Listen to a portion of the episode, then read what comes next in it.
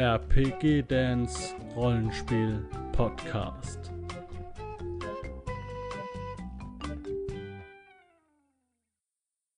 Hallo, schön, dass du wieder eingeschaltet hast hier zu meinem zweiten, nein, es ist sogar schon das dritte Midgard-Klassenvideo.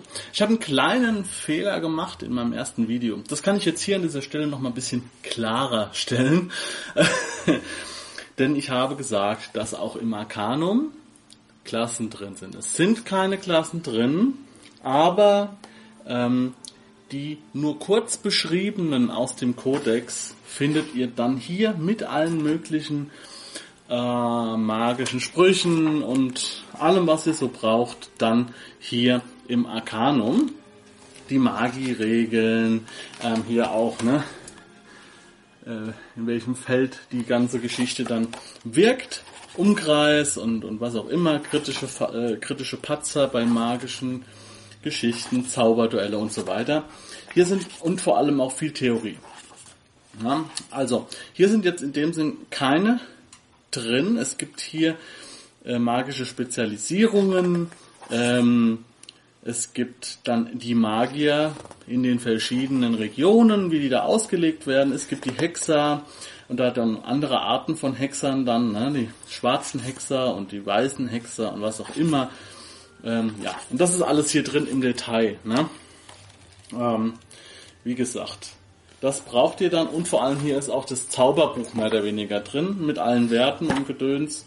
Also das braucht ihr auf jeden Fall, um die erstellten Helden aus dem ersten, aus dem Kodex äh, richtig zu spielen und vor allem auch zu wissen, was an ähm, Zauberfähigkeiten und sowas und was, was, was die Zauber bringen und, und so weiter. Also das findet ihr dann hier, wie das alles funktioniert.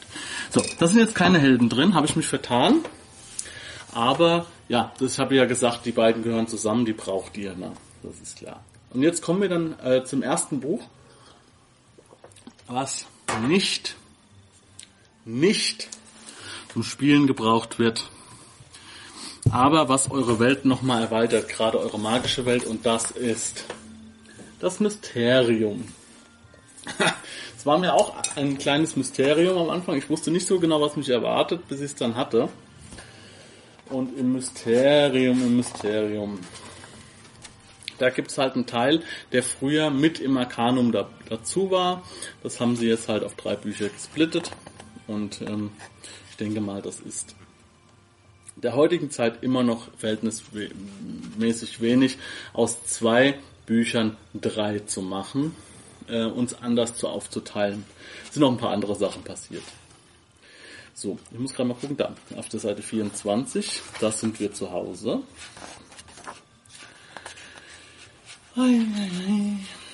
Zauberkundige Abenteurer. Ja, äh, in diesem Buch geht es um eine also um weitere Zauberkundige, die jetzt im Kodex nicht drin waren. Na, da war ja nur eine gewisse Handvoll. Und vor allem hier geht's ähm, in diesem Buch um die Erstellung von magischen Artefakten und um die Taumaturgie. Taumaturgie ist unter anderem auch Erstellung von äh, Artefakten, aber der Taumaturg muss oder kann Zauber in Runenstäbe bündeln und quasi Zauber mit einem Knick und einem magischen Input verschießen. Das heißt, ihr braucht keine Probe mehr würfeln. Die Probe würfelt ihr, wenn ihr ähm, den Zauber in diesen Runenstab reinsprecht. Ja? Also das bedeutet, ihr gebt dann einen äh, Punkt aus, so war es jedenfalls bei Midgard 4, oder, oder zwei Punkte, nur ganz, ganz wenig, und der Zauber zündet sofort. Und das ist bei, bei Midgard interessant, weil ähm, hier gibt es Zauber, die sofort zünden, das heißt zaubern und los. Dann gibt es einen Sekundenzauber, die werden gezaubert und lösen dann sofort an der Ende der Runde aus. Und dann gibt's Zauber, da braucht ihr eine gewisse Zauberdauer, um die zu zaubern. Ne? Also da braucht ihr dann äh, eine Runde oder zwei Runden oder sowas. Ne? Und äh, ein Zauber, der sofort da ist, ist natürlich sehr, sehr hilfreich, wenn ihr zum Beispiel in einen Hinterhalt geratet und äh, ein Bogenschütze deckt euch mit Pfeilen ein. Und den könnt ihr sofort, oder, oder ein Magier zaubert einen, einen richtig krassen Zauber, der länger dauert. Und ein Blitz auf ihn drauf und der Zauber ist unterbrochen. Ja, und äh, das ist taktisch wahnsinnig äh, äh gut, kann wahnsinnig gut sein. So, gut, das jetzt mal kurz als Abriss zum Taumaturg. Aber es ist bei Midgard ja so, der Zauberer wird immer besser und besser mit seiner, mit seiner, äh, mit seinen Graden, die er ansteigt, also mit seinen Leveln. Und am Anfang sind die Zauberer ja tendenziell schwach, sehr, sehr fragil, können sehr, sehr leicht sterben. Ja, da muss man schon ein bisschen aufpassen. Ja, also, äh, aber dafür haben sie dann hinten raus natürlich eine krasse Entwicklung. So. Okay, Zauberer. Also, jetzt haben wir hier drin als erste neue Klasse äh, den Heiler. So, der hat die Abkürzung HL als Charakterklasse und der ist in erster Linie äh, sind das Ärzte. Äh, es sind eigentlich Wundärzte, die aber äh, magische Fähigkeiten nutzen. Sie kombinieren ihr medizinisches Wissen und, ihre Mag und ihr magisches Talent, um ihre Patienten besonders effektiv zu behandeln. So, das heißt, sie haben auch eine gewisse, in dem Fall nennen die das taumaturgische Heilkunst entwickelt und können sich dann so ähm, ja, in andere Richtungen spezialisieren. Die Sache ist halt jetzt der Unterschied, es gibt ja den beschützenden Priester, das haben wir im Kodex gelernt, also wenn ihr die Charakterklassen vom Kodex gerne nochmal wissen wollt, dann bitte unter dem Video auf die Playliste klicken. Da sind alle Midgard-Videos drin. Da könnt ihr mal alles sehen, was ich schon zum Thema Midgard für, für euch jetzt hier präsentiert habe. Ja, und ja, der Unterschied ist halt, dass ein Heiler zum Beispiel kein, keine Allheilung heißt der, glaube ich, sprechen kann, weil das ein göttlicher Zauber ist. Also Allheilung ist wirklich so starker, das ist der stärkste Heilzauber, den es gibt. Damit kann man sogar fast, oder kann man damit schon Tote wieder erwecken? Nee, ich glaube nicht. Aber, aber äh, wenn, wenn man auf der Schwelle zum Tode steht, sollte man mit Allheilung nochmal was retten können. Und das können die halt jetzt in dem Fall nicht. Aber die haben auch nicht diese, diese Verbindung zum Gott. Das heißt, ähm, man kann auch als Heiler ähm, äh, Dinge tun, die jetzt nicht so, so, so äh, Götter äh, wirksam sind oder, oder die Götter haben keinen Einfluss auf seine Kraft. Ja, also ein Gott kann ja auch die Heilkräfte dann seinem Priester entziehen, ja, wenn der, wenn der Dinge tut, die ähm, dem Gott nicht gefallen. Okay, das ist dann der Heiler. Ne? So, ähm, müssen wir gerade mal ganz kurz schauen. Aufgrund ihrer allseits geschätzten Fähigkeiten genießen Heiler in vielen Gegenden Midgards hohes Ansehen und können im Gegensatz zu manch anderen Zauberern ihre Magie ohne Beschränkungen anwenden. Ja, also es ist klar, dass ähm, es gibt Bereiche, das sind Zauberer verboten und so. Ja, also, ja, also man kann da in Bereiche vordringen, in die ein normaler Magier nicht kommt. So, dann gibt's ähm, den Runenmeister. Ja, kennt man eigentlich. Runen sind geschnitzte. Also Runen ist erstmal eine Schrift. Ne, in dem Fall jetzt hier im Fantasy natürlich eine Zauberschrift, magische Runen. Die werden dann geladen und so. Und die Runen äh, funktioniert jetzt so, dass man ähm, dass man das schnitzen kann aus Holz, aus Steinen. Ich glaube, man kann es sogar malen, also ein Runenkreis, ein Bannkreise, sowas. Ähm, ich lese mal ganz kurz vor. Ähm, Runenmeister sind eine besondere und seltene Form vorwiegend, zwergischer Taumaturgen, die fest in den Mythen und Sagenwelt ihres Volkes verankert sind. Sie sehen ihre Fähigkeiten als ein Geschenk der Götter, insbesondere Torkins, das ist zwergischer Gott. Und die Runen sind für sie Splitter von Mahals Weltenplan. Mahals Weltenplan kann ich euch das gar nicht erklären, muss ich nachlesen. So. Ähm, und ja. Ah ja, genau. Also, und das ist wichtig. Der Runenmeister beschäftigt sich auch nicht mit, mit, äh, beschäftigt sich nicht mit Alchemie und thaumaturgischen Künsten, also Zaubersalze oder Tränke und so ein Gedöns, das mögen die gar nicht, das wird sogar abgelehnt. Ja, und, ja, und ihre Magie beschränkt sich auf das Runenschneiden, das Zaubern mit Runenstäben und das Erschaffen von Zaubersiegeln oder Amuletten. Also da kann man, mit denen kann man halt ähm, Schutzamulette und solche Sachen herstellen, die hier auch hier in dem Mysterium findet, die Regeln dazu und so weiter. Und eure Gruppe dann quasi stärken mit einem Schutzamulett und solchen Geschichten. Ähm, das ist eine ganz klare Abgrenzung, denn ähm, das, die weigern sich sogar, das zu tun. Das heißt, ihr könnt mit denen halt keine alchemistische äh, Laufbahn einschlagen in dem Sinn. Ja. So, dann gibt es halt den Taumaturgen. So, jetzt passt auf. Ähm, passt alles gut. Ich rolle hier mit meinem Stuhl rum, darf dafür keine Kabel irgendwie durch Cutten durchs drüberrollen. Äh, die Taumaturgen sind relativ starke, wie gesagt, Art von, äh, von Magiern, weil die halt diese Möglichkeit haben, sofort Zauber zu lösen. Das muss man natürlich auch erstmal entwickeln, die Fähigkeit und die Zauber in eine gewisse Stärke und, und es muss alles klappen und so. Das muss man erst hinkriegen und wenn man es dann hinkriegt, das ist schon ganz gut.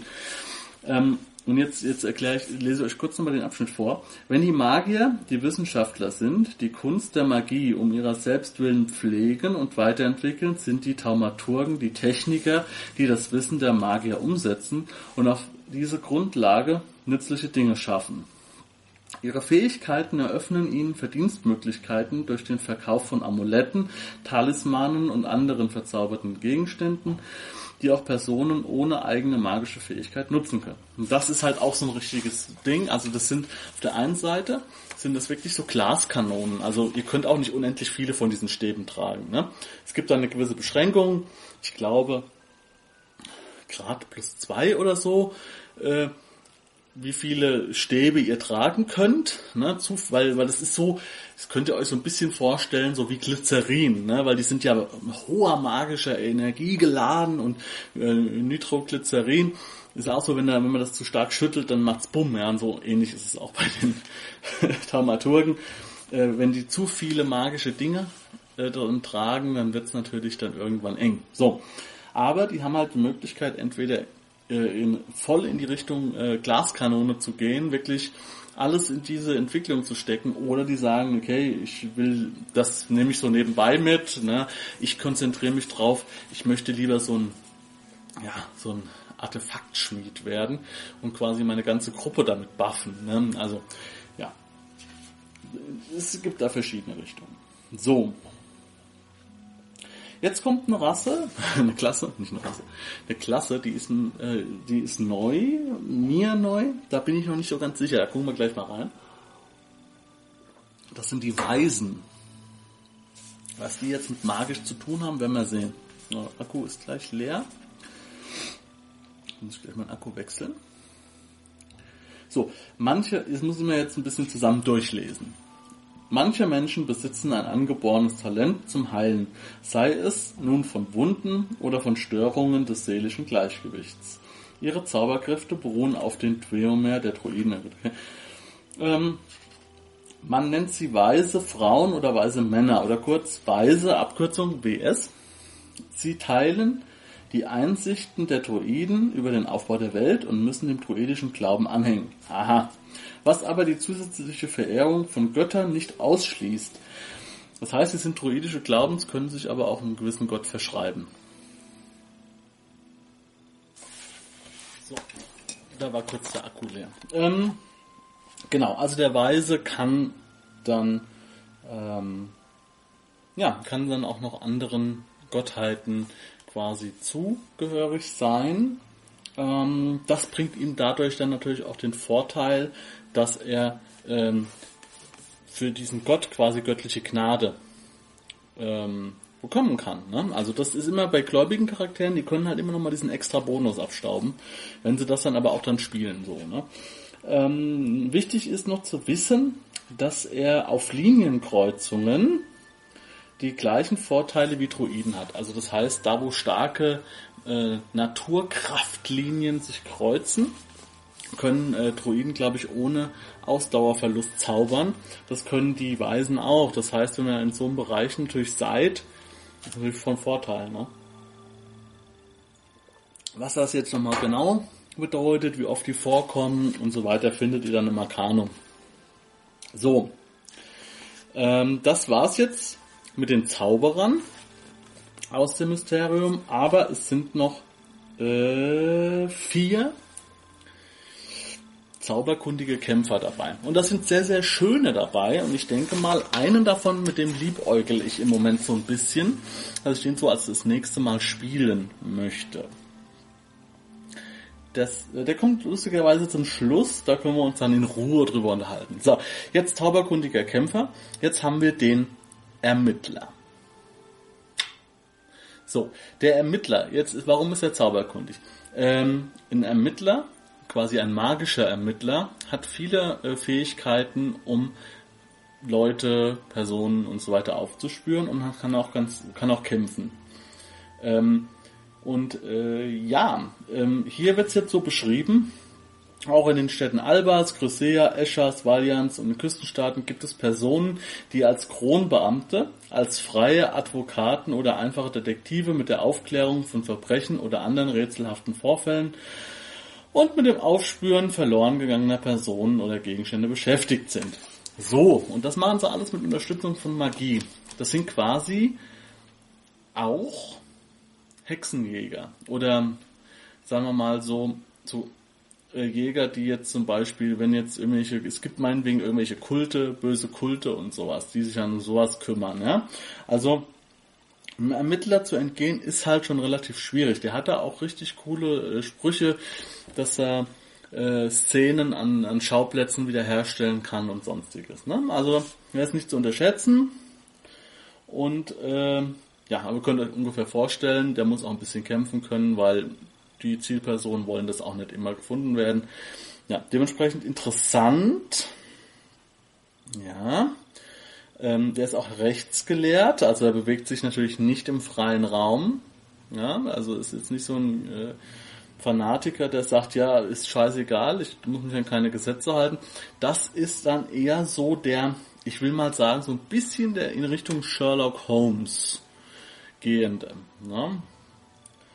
Ähm, aber man kann ihn auch, auch anders auslegen. Ne? Das kommt immer auf euch an. So, dann haben wir den Magister.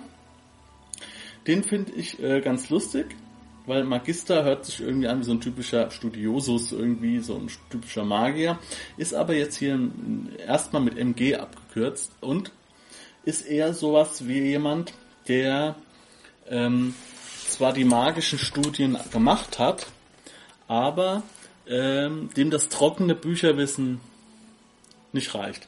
Der geht raus, möchte das alles mit, äh, mit, mit eigenen Augen sehen, ähm, der hat auch ganz andere Fähigkeiten als ein Zauberer, der kann auch besser kämpfen und so weiter und äh, kann natürlich nicht so gut kämpfen, äh, zaubern wie ein Zauberer, ist natürlich klar.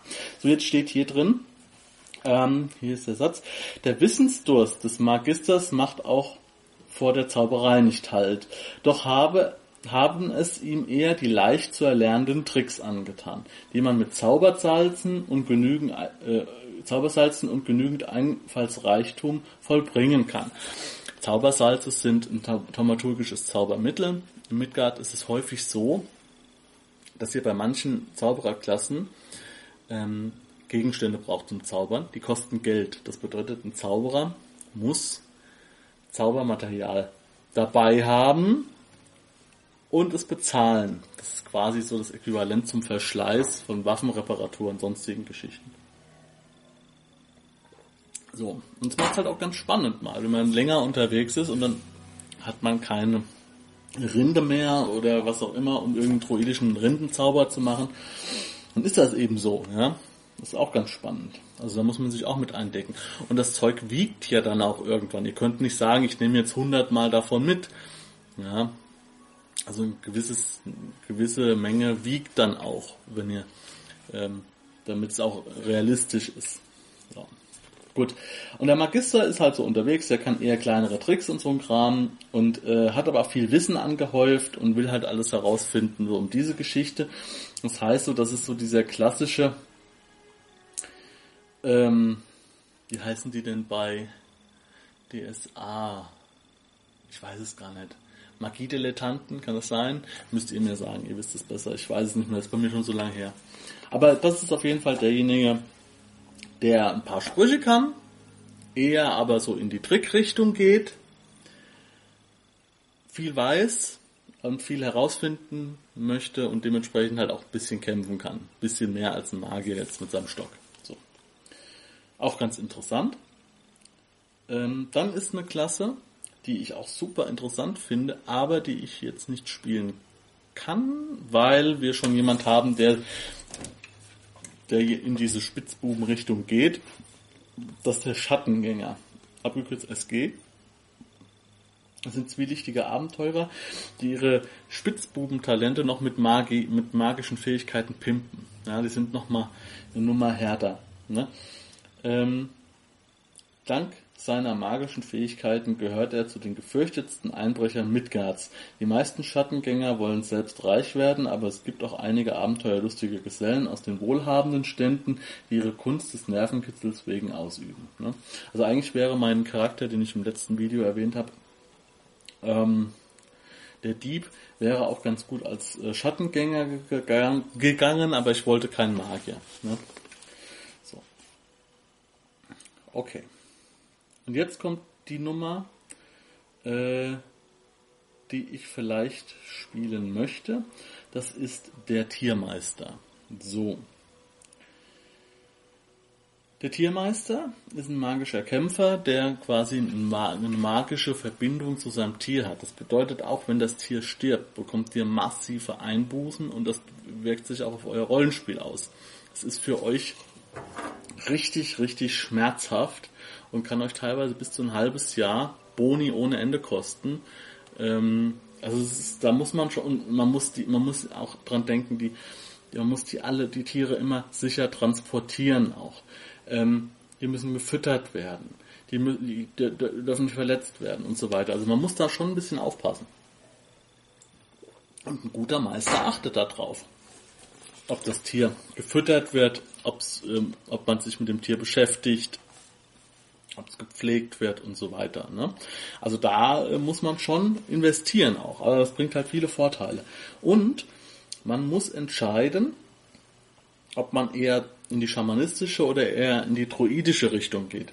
Weil man bekommt auch die Boni dieser beiden und auch die Mali dieser beiden. Das bedeutet, wenn ich jetzt zum Beispiel einen, Schamanist, einen schamanischen Tiermeister wähle, ähm, muss ich auch auf Metallrüstungen verzichten, kann aber äh, die Metallwaffen benutzen. Beim Droiden nicht. Da muss ich dann Knochen oder Holz oder sonstige Dinge benutzen. Ähm, aber beim Schamanistischen habe ich dann halt natürlich noch den Totem dabei. Ne, wie ein Schamane. Der Totem gibt mir auch nochmal einen Bonus, ein Totemtier. Ne?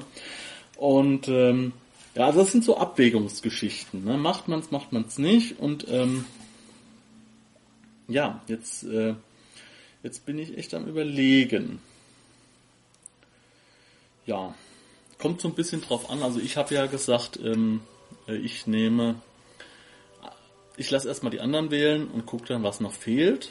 Ähm, da habe ich keine Schmerzen mit, äh, vor allem weil wir gerade, ähm, wenn wir da starten, wir haben zwei Anfänger, komplette Anfänger, ähm, einen kompletten Anfänger in Midgard und einen, der nur ganz, ganz wenig Rollenspiel bisher gespielt hat, den lassen wir den Vortritt und dann ergänzen wir dann so, das sind erstmal die Charakterklassen, die ihr jetzt hier findet. Das sind nochmal vier zauberkundige Kämpfer und vier Zauberer. Und es kann aber auch sein, da muss ich jetzt mal schauen, ob es dann hier noch anhand dieser Klassen auch noch Abwandlungen gibt. Weil, das habe ich ja in irgendeinem Video hier in dieser neuen kleinen Reihe, habe ich ja schon erklärt, dass, ähm, dass ihr auch andere Arten, also andere Klassen spielen könnt, die aber dann gesteigert werden wie ein Zauberer. Ja, hat einen anderen Namen, hat andere Sprüche, andere Fertigkeiten äh, die er wählen kann als Grundlage und auch vielleicht irgendwas, was den Charakter auch komplett anders äh, ändert, dass man anders spielen muss. Aber wird ab dem Zeitpunkt dann, wenn er dann ins Abenteuer geht, dann gesteigert wie. So.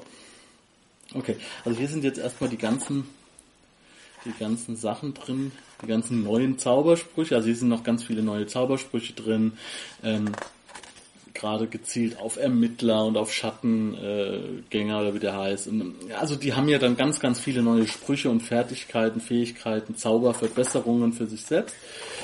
Und hier werden ja auch äh, die ganzen Runen müssen ja hier rein, die fehlen ja auch im Arcanum. Die ganzen, also, ja, was man alles als Stab äh, verwandeln kann. Weil als Dramaturg könnt ihr ja Runenstäbe machen und dann sofort zaubern. Das geht aber nicht mit allen Zaubern. Ja, ist natürlich klar. Ne? Eine Atombombe reinladen ist ein bisschen gefährlich. Ne gut, also hier steht jetzt erstmal nichts drin. Oder hier doch hier hinten. Doch, doch, doch, doch, doch. Okay Leute, hier sind noch viel mehr. Hier sind noch viel mehr. Ja. Also, ich habe doch gedacht, ich habe noch was im Hinterkopf gehabt. Jetzt muss ich aber mal gucken, warum das hier Kampfzauberer, warum steht das jetzt im Anhang? Das Grundregelwerk von Midgard und das Mysterium enthalten 23 Abenteurertypen, die als Vorlage für die Entwicklung eigener Spielfiguren dienen. Ja, okay. Okay, das ist jetzt quasi so, wie man da noch ein bisschen was auch dran drehen kann. Und hier kommen jetzt noch, noch, hier kommen noch einige dazu. Das hätte ich jetzt fast vergessen, hätte ich fast übersehen habe ich jetzt fast übersehen. Ach, hier sind jetzt die ganzen Kombinationen, die möglich sind. Aha, die folgende Liste enthält mögliche Kombinationen von Zauberern mit Kämpfern, die nicht besonders erklärungsbedürftig sind und auch nicht von vorhinein zu größeren Problemen mit dem Spielbalance führen. Dabei werden die üblichen Abkürzungen benutzt. Druide, Barbar kann man kombinieren. Oder Druide und Bade. Aha. Und da wird jetzt halt äh, erklärt, wie man die dann äh, führen kann. So, aber was jetzt hier auf jeden Fall noch dazu kommt, ist zum Beispiel der Bestienjäger. Ähm, der ist jetzt hier noch mit drin. Der Fälscher. Das ist vielleicht auch interessant. Ist das ein, ein Kämpfer? Kann der auch zaubern? Der Fälscher verbindet die Kampffertigkeiten eines Kriegers mit den Heilfähigkeiten des Heilers. Achso, das sind jetzt diese Kombinationen. Ah, hier ist auch der Klingenmagier. Das ist einer, der vorkommt bei uns in der Gruppe. Vielleicht. Und dann stehen hier jetzt zum Beispiel so drin, das, das lese ich euch jetzt mal vor, anhand mal des, des Fälschers. So, also der Fälscher verbindet also äh, den Krieger und den Heiler. Ja? Das ist quasi so ein Heilpaladin. Maybe. Ähm, in den Abenteuergruppen übernehmen sie eine ähnliche Rolle wie Priester als Streiter der, der Ordenskrieger. Äh, als Streiter oder Ordenskrieger, also Priester als Streiter, genau. Ohne auf die Anbindung an einen Götterkult und auf die Einbindung in einen Kriegerorden angewiesen zu sein. Das ist natürlich dann interessant für Kleinstgruppen. Ja, wenn es einfach nur zwei Spieler gibt oder so, oder drei, dass man dann nochmal so ein bisschen, wir haben halt einen Krieger, der auch der auch äh, heilen kann und wir haben halt einen, ähm, äh, einen Schattengänger, der quasi kämpfen und viel einbrechen kann, gut einbrechen, ein bisschen zaubern und so kann man das ein bisschen vermischen. Ja? So, und jetzt ist hier zum Beispiel dann äh, unterteilt in Heimat, wo die herkommen, ist klar. Glaube muss ja auch geregelt sein dann. Taumagral, Taumagrale sind Zauberverstärker, wird hier geregelt und dann Lernen für Fälscher. Und das ist das, worauf ich hinaus will. Auch beim Fälscher ergeben die Richtlinien brauchbare Lernkosten. Fertigkeiten sind mit Ausnahme der Bereiche Kampf, Wissen und Waffen teurer, aber dafür hat der Abenteurer besonderen Zugang zu den, zu den begehrten Heilzaubern. Im Vergleich zum Ordenskrieger muss er mehr EP, Erfahrungspunkte, für Heilzauber bezahlen, aber dafür hat er auch eine große Auswahl an deren, Zau deren Zauberkünsten. Ne? Also so wird das dann strukturiert. Und jetzt habe ich hier ähm, die Charaktererstellung dabei. Also hier steht jetzt noch dabei, äh, was das alles kostet und so. Ne? So. Ähm, typische Fertigkeiten im Kampf. Also hier ist jetzt die, die Charakterentstehung wird hier noch aufgebaut. Das bedeutet, ähm, er hat zum Beispiel dann ähm, typische Zauber sind jetzt anders wie, wie bei den anderen zum Beispiel. Genau, und hier haben wir jetzt die EP-Kosten für Lerneinheiten und für ähm, Trainingseinheiten. Die sind dann alle hier drin. Das bedeutet, wenn ihr so einen Charakter aus dieser Riege hier spielen wollt, dann braucht ihr auf jeden Fall das Mysterium dazu. So, ja, also hier sind noch viel, viel mehr drin. Hier ist der Fälscher drin, der Klingenmagier, also Kombination aus Magier und Krieger. Dann haben wir den Schattenweber. Der Schattenweber ist ein Berggnom, bei dem die, seine Rasse neugeborene Neigung, sich über Zwerge und Menschen lustig zu machen, sich mit einer besonders mit, mit einer besonders ausgeprägten Liebe zu Edelsteinen, Schmuck und magischen, magischen Artefakten paart. Aha. Der Waldhüter, das ist eine Mischung aus Waldläufer und Druide. Dann haben wir den Zauberkrämer, das ist ein magischer Händler, und eine Mischung zu Händler und Hexer. Und äh, ja, also es sind, das sind auch nur dann, das sind Vorschläge. Man kann sich auch noch viele, viele andere Sachen modul, modular so ein bisschen erstellen. Das, das ist aber dann Detailarbeit. Also ihr habt hier acht äh, äh feste Klassen drin und dann noch Mischklassen ohne Ende. Äh, mit den passenden Regeln und Steigerungen und so weiter. Dafür braucht ihr aber dann das Buch. Ne? Das ist cool. Vor allem, wie gesagt, für kleinere Gruppen. Wenn, wenn ihr drei Spieler seid, könnt ihr so ein riesen ähm, noch mit abdecken, sag ich mal. Ja, wenn ihr so eine Mischklasse nehmt, ihr seid ja nicht überall wahnsinnig super spezialisiert, aber ihr könnt so ein paar Sachen halt mitmachen. So, das war die, äh, das Mysterium. Sie ist viel drin, es ist mehr drin als gedacht. Das, das habe ich gar nicht gesehen beim beim Durch, Durchschauen. Na gut, alles klar Leute, ich hoffe es hat euch gefallen. Wenn euch das gefallen hat, gerne Daumen nach oben. Wenn ihr mehr Midgard-Videos wollt, unten in der Infobox ist der Link zu meiner Playliste. Und dort könnt ihr dann mal so stöbern, was ich alles so schon im Bereich Midgard für euch gemacht habe.